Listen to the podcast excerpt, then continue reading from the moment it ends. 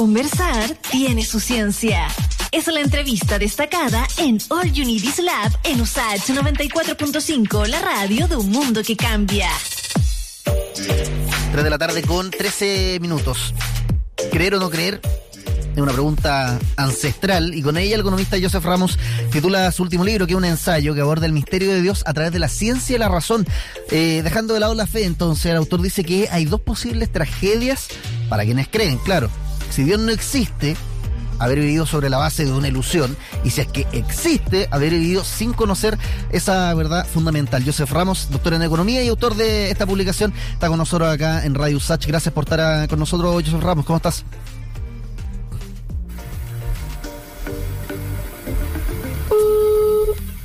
¿Aló? No escucho la voz de Iván. Perfecto.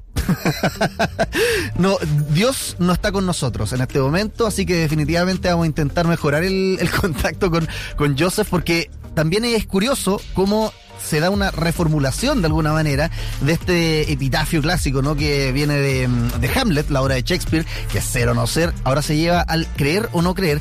Y esta publicación vincula justamente eh, el mundo de la fe, que muchas veces adolece de la razón y de la ciencia, con la lógica más racional. Entonces lo que hace Joseph Ramos es hablar de Dios, de cómo ve la relación de, de Chile también con lo trascendente, toda la historia personal que tiene el economista también, que finalmente lo llevó a querer convencer a los no creyentes. Esa es un poquito también la premisa que tiene Joseph, que ahora creo que si nos está escuchando bien, Joseph, ¿o no? ¿Nos escuchas?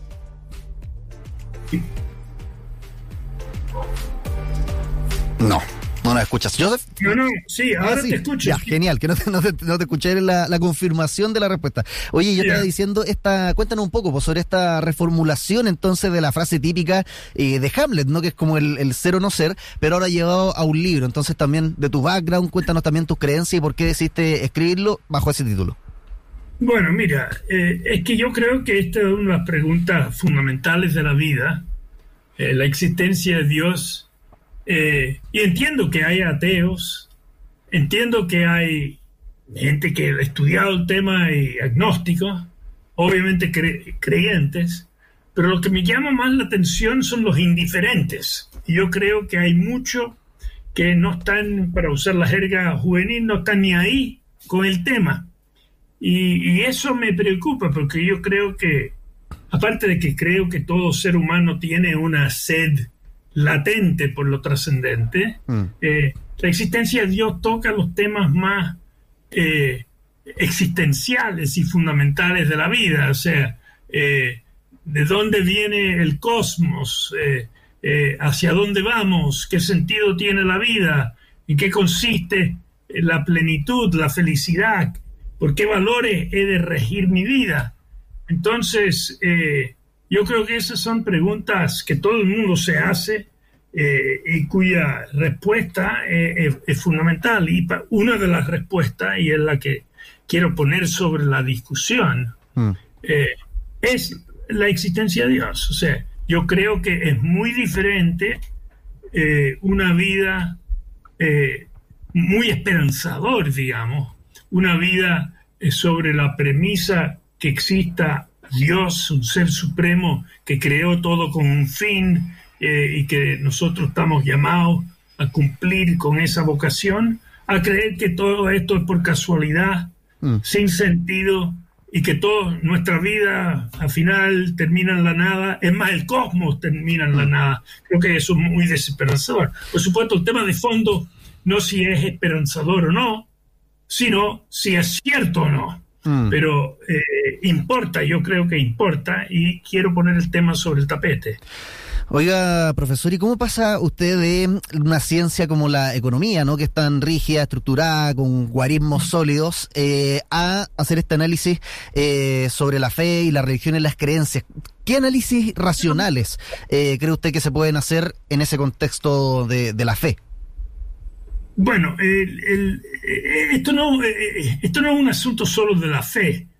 Aristóteles, Platón creían en Dios, arguían a favor de la existencia de Dios y ellos no tenían fe, al menos como comúnmente lo entendemos. No, mm. eran cristianos, no, en fin, no tenían una religión específica. Entonces, hay un componente racional y eso es lo que quiero relevar, se ha llegado mucho a la conclusión de que, bueno, eh, el que tiene fe tiene fe, asunto de él, pero lo racional, eso lo, eh, eh, es que no hay Dios. Y no es así. Yo creo, por ejemplo, los avances últimos de la ciencia, no últimos, pero desde el Big Bang en adelante, han revolucionado nuestra visión de cómo es el cosmos y naturalmente el Big Bang despierta la idea que originó el Big Bang. Hmm. ¿De dónde vino?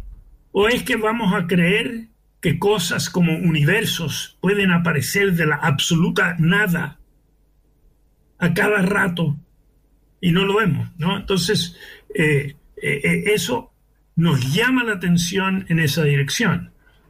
yo creo que la propia, la ciencia se basa sobre la premisa que el, que todo, que el universo es inteligible, mm. que el universo sigue leyes, que los átomos no, se portan diferente en la Luna o en otras galaxias, sino se portan igual.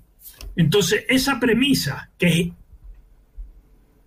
se basa un poco en que este universo es inteligible y, si es inteligible no por casualidad, mm. sino apunta apunta, no digo que esta es una deducción, esto es una inferencia, eh, apunta a un diseñador. Entonces lo que yo trato de rescatar aquí es no una demostración de la existencia de Dios, sino una inferencia a la existencia de Dios. Considero que es más razonable la existencia de Dios para explicar el Big Bang, para explicar la inteligibilidad del universo, para explicar que tenemos una voz de conciencia, hay que creer que esto todo por casualidad. Ahora, eso va en contra también, eh, profe, de lo que es, tradicional, esta escisión o esta como divergencia casi dogmática que hay entre la religión y la razón, ¿no? Como que siempre han estado separados estos, estos elementos, religión y razón, pero según usted pueden conversar. Así es, y no solo se unió, si uno se pone a pensar todos los filósofos, eh, y, ciertamente los filósofos teístas, y han habido muchos, eh, creían que eh, la razón conversaba con la convicción teísta. Hmm. cito Aristóteles, cito Platón. uno puede decir Tomás de Aquino, pero Tomás de Aquino trató de dar o sea, es, un teólogo, pero trató de dar fundamentos filosóficos. René Descartes también eh, creía en la existencia de Dios, dio un argumento eh, tal vez falaz, pero digamos, muchos han dado argumentos eh, que apuntan la dirección, en esa dirección.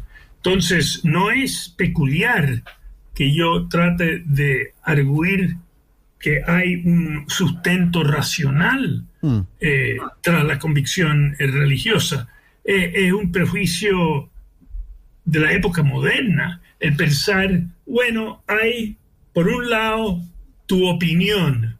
Todo el mundo está de derecho a su opinión. Tú tienes, tú prefieres chocolate, el otro prefiere lúcuma. Tú crees, quieres en dos, bueno, crees en Dios. Pero crees en astrología, crees en lo que sea. Mm es un asunto tuyo privado, pero hay lo objetivo, lo racional, lo científico. Y yo lo que estoy tratando de relevar es que hay una base racional tras la convicción religiosa. Sabemos, por supuesto, que la convicción racional, o sea, convicciones religiosas obedecen a otros factores, no solo a la razón, ni siquiera principalmente a la razón.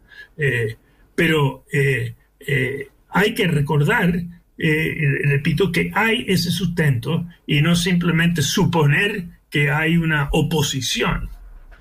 ¿Y cómo debería, porque mencionó usted recién a René Descartes, a Tomás de Aquino, y en esa época, y de hecho hasta no mucho tiempo atrás, no antes de la, de la Primera Guerra Mundial, eh, había muchos países que eran estados confesionales, ¿no? Donde ya sea por el decreto del monarca o las constituciones, se hablaba de una religión oficial para toda la ciudadanía.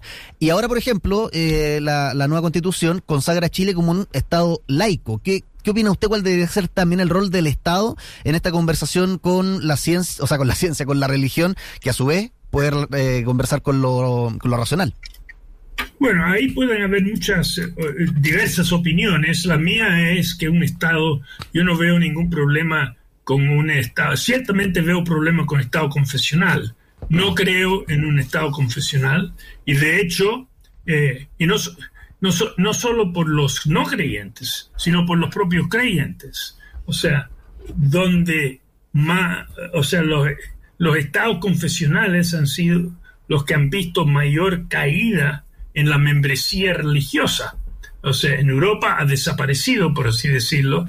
O sea, la religión oficial en Inglaterra es la anglicana. Hoy hay más católicos mm. en Inglaterra que anglicanos y eran perseguidos. O sea, el, eh, la competencia, para usar una jerga económica, la competencia es buena para la religión, que compitan y tengan que dialogar con, la cultura. Eh, entonces, eh, que, haya un Estado laico, me parece bien, siempre que el Estado laico eh, también permita que la gente pueda ejercer, obviamente, sus derechos, eh, sus derechos religiosos, y no solo en privado, sino también en público. ¿Y cuánto de esta reflexión fue motivado por también la crisis que a nivel global tiene la iglesia como institución o la aparición de lo que usted decía al principio de la conversa, ¿no? Eh, ateos como Richard Dawkins, que aparece de hecho mencionado también en su libro como un caso particular. ¿Cuánto esta reflexión fue motivada por esa crisis que a nivel global ha estado pasando las últimas décadas? Bueno, yo creo que parte fue motivado por Richard Dawkins y los nuevos ateos, y en dos sentidos. Eh, Richard Dawkins es un destacado biólogo, eh, pero no es un filósofo. Y se mm. atrevió a escribir sobre estos temas, así que como quien dice, me dio cierta libertad a yo que no era eh, o no soy filósofo a hablar sobre estos temas. segundo lugar, Dawkins no es indiferente. Mm. Dawkins cree que no hay, o sea que la religión no solo está equivocada, sino que hace daño. Entonces es un evangelizador eh, Dawkins a favor del ateísmo. Bueno, eso, eso, bueno, y muchos, muchos creyentes han salido a, tratar de replicarlo. Eh, pero en el mundo anglosajón, en el mundo latino, ha, habido mucho, eh, he visto mucha menos literatura al respecto. Entonces, sí, me inspiró, me motivó en parte. Es decir, si Dawkins y su grupo está poniendo el tema de Dios en el debate, mm. critican, negándolo, déjame yo explicar por qué yo creo que están equivocados. Pero mi motivo no era tanto rebatir a los no ateos, sino, repito, poner el tema y mostrar que hay razones, hay sustento racional tras la convicción eh, religiosa y que el sustento racional, eh, que es mayor la razonabilidad de la hipótesis creyente que la no creyente. No es absolutamente conclusivo, no es dos más dos son cuatro. Eso, la historia de, la historia ha mostrado eso. Eh, sobre este tema va a haber debate seguramente en los próximos dos mil años y seguimos. Pero el, tema ciertamente eh, que sea más razonable que la hipótesis no creyente, eso es lo que quería mostrar. Eh, Joseph, antes de despedirnos, bueno, recuerdo a los que nos están escuchando por la radio, estamos hablando con el doctor en Economía y autor de Creer o no creer, el misterio de Dios a la luz de la razón. ¿Cuánto, qué, tan evangelizador también es la motivación de, este libro? Porque naturalmente uno se lee esto hace repensar un montón de cuestiones, pero eh, no es necesariamente un rol de convertir a la persona que lo está leyendo, ¿no? Cuéntanos un poquito sobre eso también, qué efecto. no, no, no, pero claro, eh, no, sería, sería muy, o sea, igual, o sea, yo quiero convencer tanto como Dawkins quiere convencer, ¿no? Uno cuando, cuando crea algo trata de convencer, pero yo no tengo la pretensión que mucha gente se va a convencer. O sea, si no es pero sí quiero debatirlo. O sea, eh, repito donde empezamos. Por ejemplo, perdón, Eh, perdón que, lo, perdón que interrumpa, indiferente. pero que a un ateo, por ejemplo, que no le interesa en absoluto la religión, al menos sienta la curiosidad de cuestionárselo. Exactamente. O sea, que, que, que lo considere. O sea, yo, por ejemplo, no discuto con gente que cree en la astrología. O sea, no lo tomo en serio. ¿ok? Eh, y yo creo que para mucha gente la religión o la convicción religiosa así. Y mi deseo es mostrar que podrían tomarlo en serio, que tiene algo, eh, tiene un sustento razonable eh, y, y que, que- que- me debatan, eh, que me refuten si quiere. O por último, co- como tú dijiste, ciertamente que, que- que eh, repiensen sus posturas. Genial, Joseph. Oye, muchas gracias por estar con nosotros. Está disponible en Busca Libre. Siempre lo recomendamos. Es fácil ahí adquirir este libro, Editorial Planeta, sino en cualquier librería. Que esté muy bien. Gracias por eh, estar con nosotros. Pues, igualmente, muchas gracias. Chao, chao.